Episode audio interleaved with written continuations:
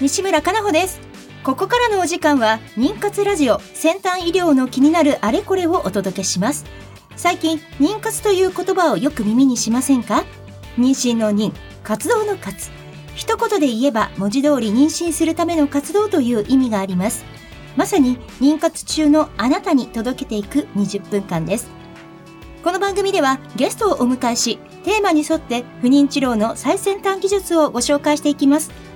お話を進めていただくのは、スペイン発の不妊治療を専門とした遺伝子検査会社、アイジェノミクスジャパンのサイエンティフィックアドバイザーであり、工学博士のトシさんです。トシさん、よろしくお願いいたします。よろしくお願いします。え今日もですね、スタジオに株式会社ジャフコ取締役森田博文先生にお越しいただいています。で、今日のテーマはですね、前回ちょっと少しご紹介しました、はい、家庭用精子計測キットの紹介についてになります。はい。よろしくお願いします。はい、よろしくお願いします。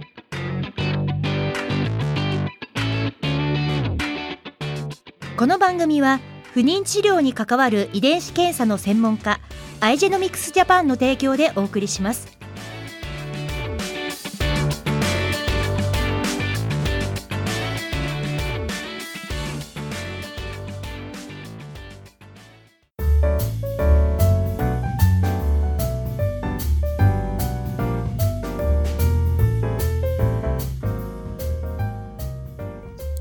今週も先週に引き続きまして、株式会社ジャフコ取締役森田博文先生にお越しいただいております。先生よろしくお願いいたします。はい、よろしくお願いします。先生、改めてここで株式会社ジャフコ、どんな会社さんなんですか？はい、あの、実は私どもの会社はですね、あの、病院向けに精子検査の、あの、特性分析装置で SQA というあのスパームクオリティアナライザーという専門家向けの精子検査の機械を販売してそれからその最新情報を病院にお届けする会社です。はいありがとうございます。さて先週にあの特にエンディングのところで、はい、IO 用、はい、このあの検査キットのご紹介をさらに具体的にというところだったと思うんですが、はいはい。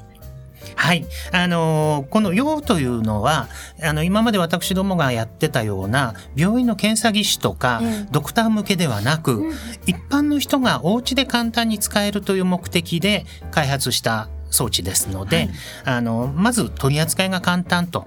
ですから、用意していただくのはスマホやパソコン、そしてスマホの場合は、あの、今のところこの iPhone が日本語化対応しているので、ええ、あの iPhone になりますけれども、それでこの専用のアプリをダウンロードしていただいて、そのアプリのダウンロードをすると、取り扱いが全部、あの、説明をしてくれます。なるほど。はい。すごい。あの、ナレーションも入って、あの、まずこれを用意してくださいっていうのをちゃんと、あの、言ってくれますんで、あの、それに合わせて、まず聖域を取ってくる。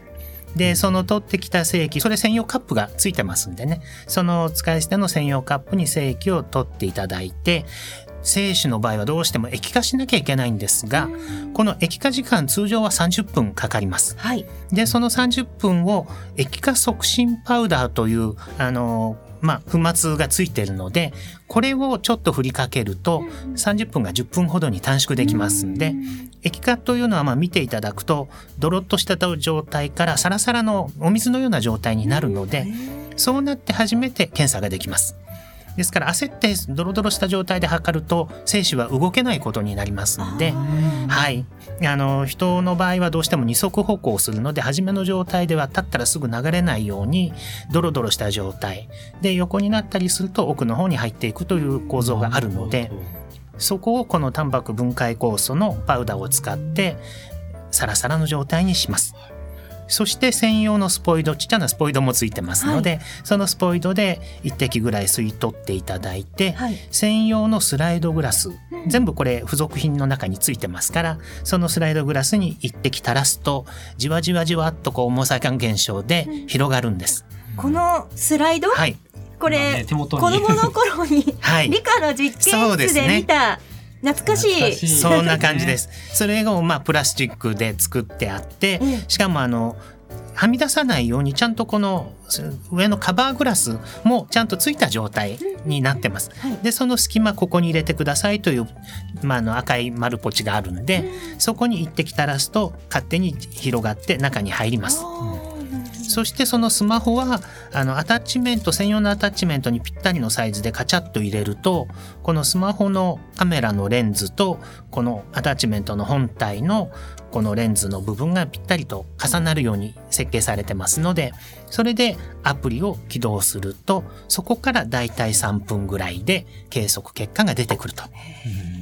すごいですね。はい。あの、計測結果というのは、あの、運動静止に基づいていますんで、実際今 WHO でも運動静止が600万というのが不妊とのボーダーラインと言われてるんですね。で、その不妊のとのボーダーラインである600というのを一つの基準にして、要スコアと言います。この要スコアという数字、指数で表示していきます。ですから0から90プラスまでということで、10段階に、あの。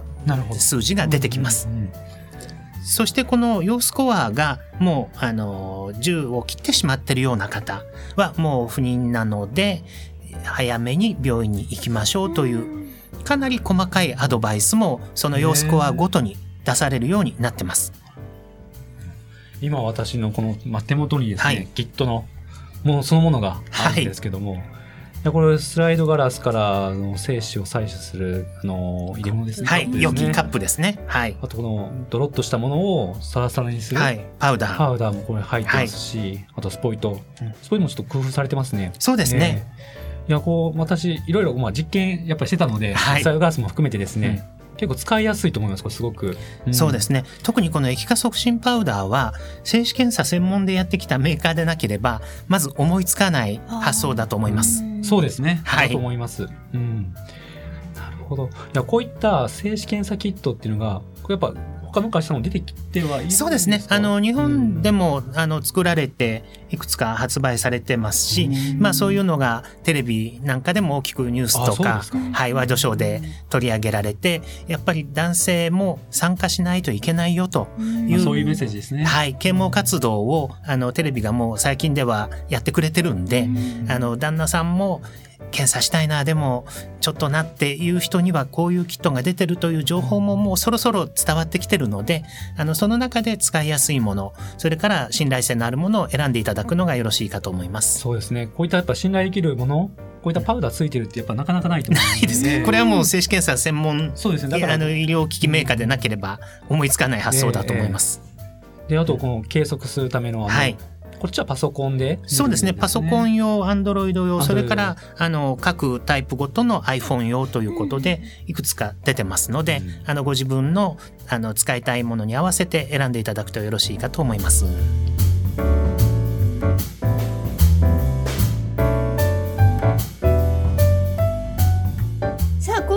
株式会社ジャフコ取締役森田博文先生にお話を伺います。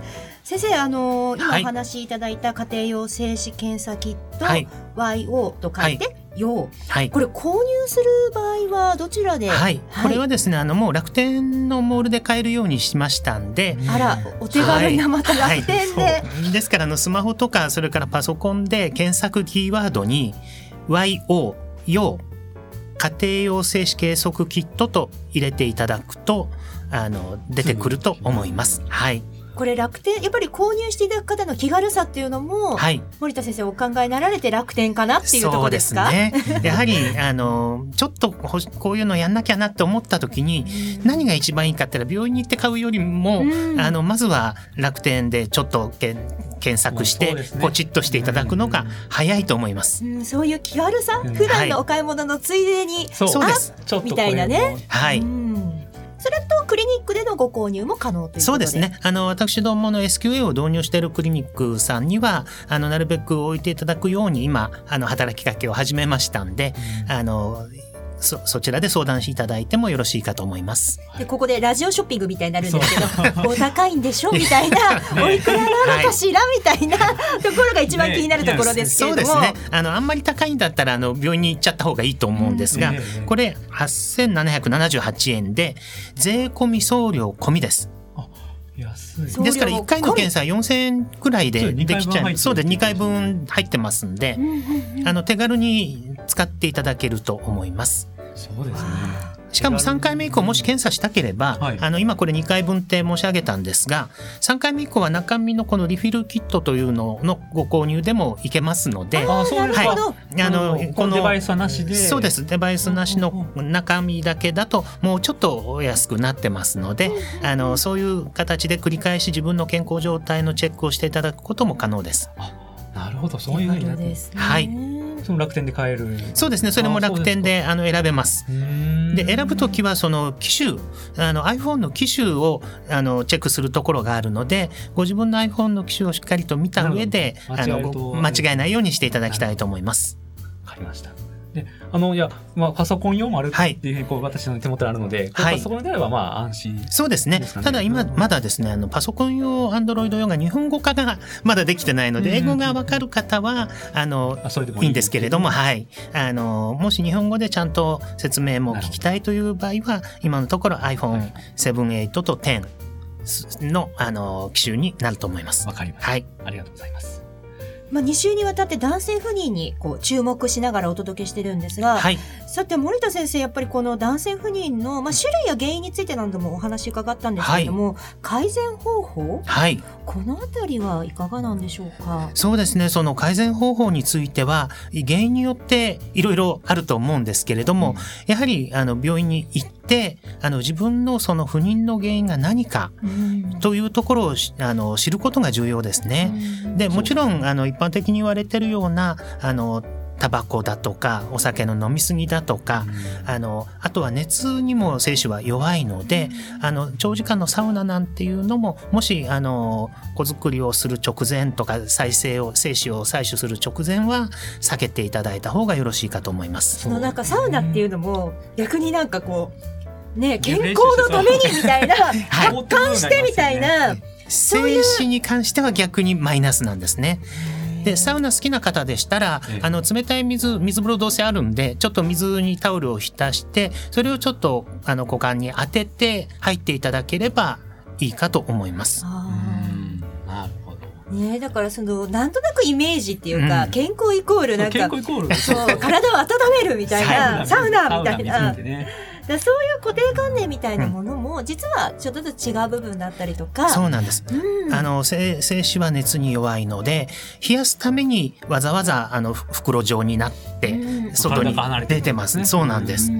はい。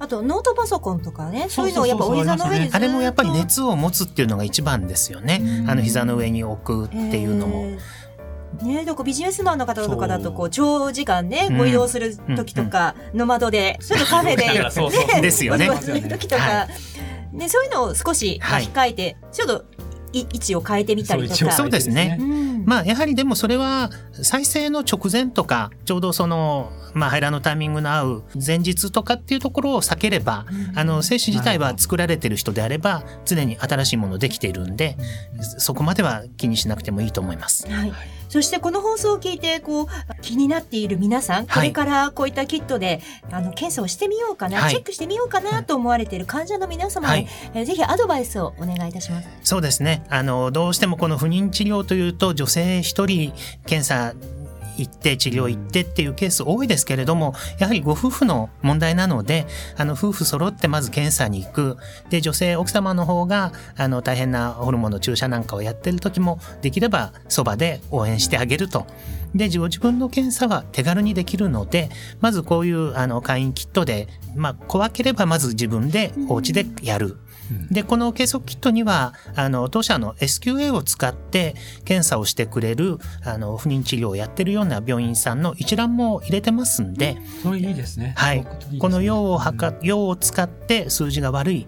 で、不妊、ちょっと正式にちゃんと検査したいなという方は、その一覧に入ってる病院、お近くの病院に行っていただくと、あの、より詳しい検査とアドバイスをもらえます。私、そうそう、そのリストを見たことがあるんですけども、最近も見たんですけども、はい。結構入ってらっしゃるんですえよ。、もう全国で300施設以上入ってますんで、はい、あのかなりのところでは全国的にも北海道から沖縄まであの SQ を使った検査をやってるクリニックはあります。はい、ええ、そう思います。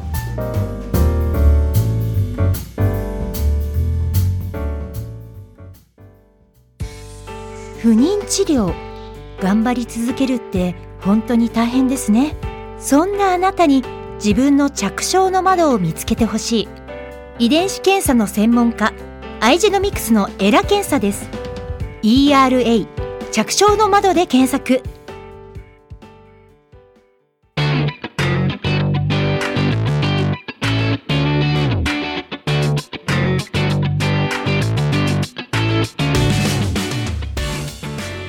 週にわたって株式会社ジャフコ取締役森田博文先生にお話を伺いましたがさて森田先生は、はこのねあの1月にご出演いただいた時も、ね。森田先生という側面と、そうもう一つの側面がはい。実はあってナポリピッツァの食べ歩きのスペシャリストとして、はい。い、ろんなメディアにもご出演されたりとか。そうなんですよ。すいません、はいすい。ませんはい、あの実はですねあのナポリピッツァの食べ歩きの方ではペンネームを使ってましてあのジャッファという JAFFA というジャッファという名前であのナポリピッツァをもっと日本の人に知ってもらいたいということ。それからピッツァ職人という仕事についてあのもっと日本の方にスペシャリスト。このうん。職人技なんだっていうことを知ってもらいたいということであのブログ「うまいナポリピッツァ」というブログとかそれからインスタグラムであのジャファという名前でジャファピッツァという名前で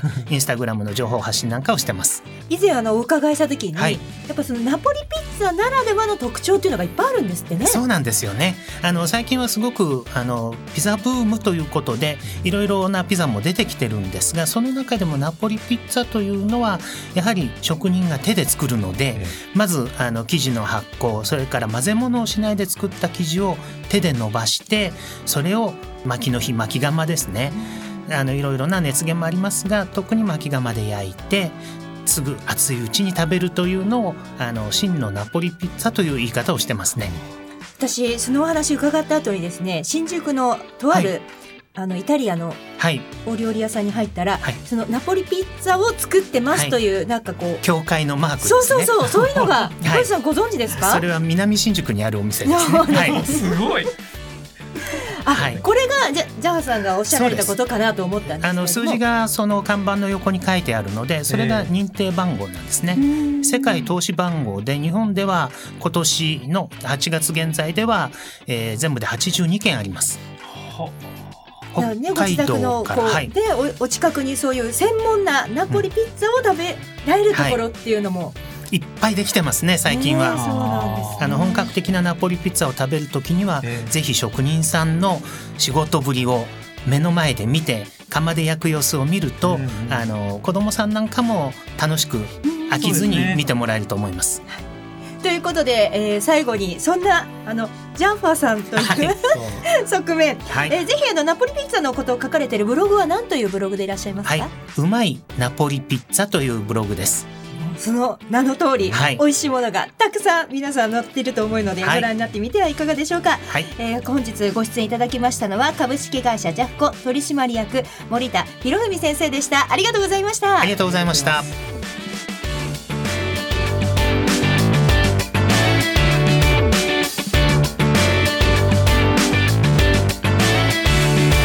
この番組は不妊治療に関わる遺伝子検査の専門家アイジェノミクスジャパンの提供でお送りしました。